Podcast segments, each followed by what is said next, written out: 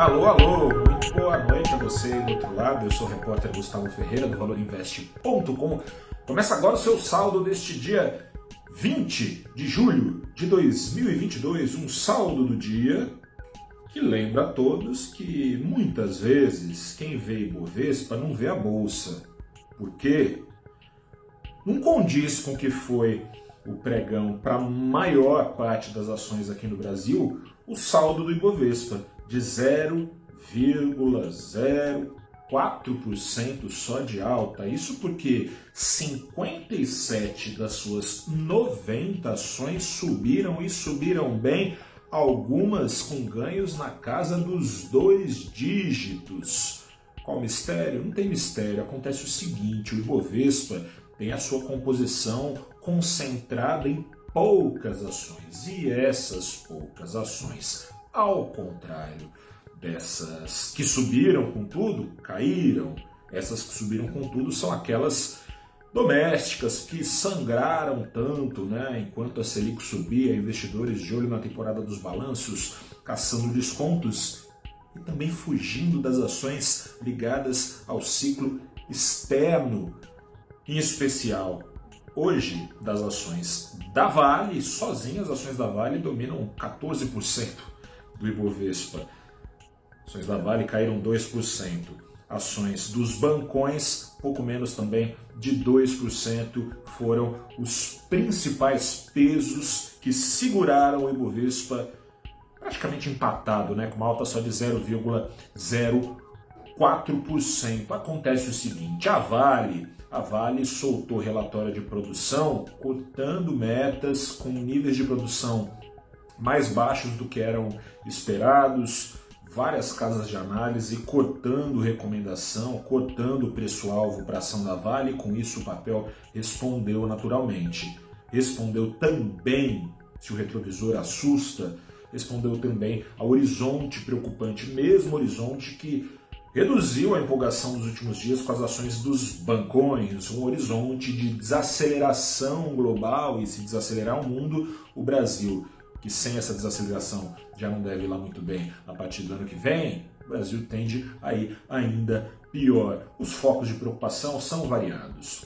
A começar pelos Estados Unidos, a maior economia do mundo, pode até não antecipar a sua recessão, como vinha sendo esperado com essa expectativa. Vai subir um ponto, vai subir 0,75 ponto juro, pode até não acelerar, pode subir 0,75 ponto juro. Mas a recessão, cedo ou tarde, parece inevitável.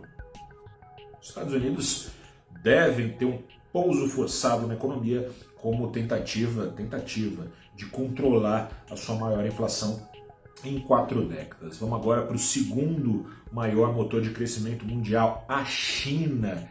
Esse segundo motor também preocupa pelo seguinte: o governo de Pequim segue reforçando que vai continuar, como sempre fez, ou pelo menos nos últimos anos, né, nas últimas décadas, como sempre tem feito, estimulando o crescimento via infraestrutura. Por outro lado, se um arreda-pé desses investimentos, também um arreda-pé da sua política de Covid zero, lockdowns indo e vindo, e pode estar tá vindo mais aí, porque a China, nessas últimas 24 horas de registro, trouxe o seu pico, a sua é, maior concentração de casos de Covid, mil casos, o que não acontecia desde maio, quando a China estava em ainda mais severo lockdown do que agora.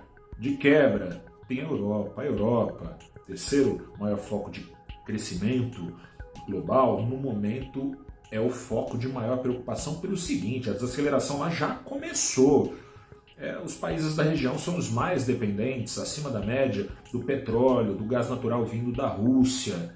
Está trancada a torneirinha, né? Esses países já começam a desacelerar agora mesmo. Para piorar, amanhã, mesmo sob essas circunstâncias de baixo crescimento, o Banco Central da europeu, da zona do euro, deve fazer o que o Banco Central do Reino Unido, que não está na zona do euro, já está fazendo: subir juros. Pela primeira vez, o BCE subirá juros, ao que tudo indica, em 11 anos, porque se o crescimento já está de mal a pior, a inflação segue a todo vapor.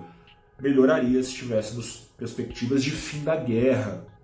Da Rússia na Ucrânia, né? Poderia o estrangulamento da oferta global ser relaxado, né? Ter uma perspectiva então refletida já nos preços.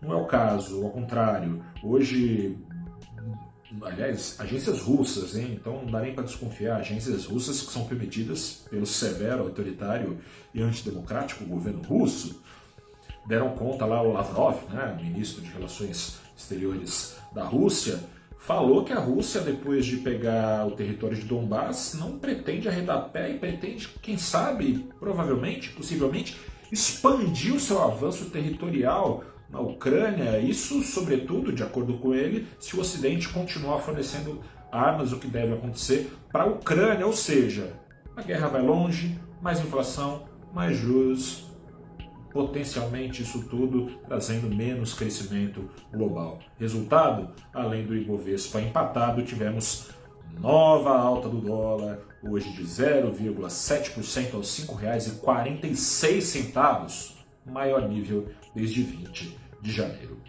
Eu sou o repórter Gustavo Ferreira, fico por aqui. Boa noite, bom descanso, até a próxima e tchau.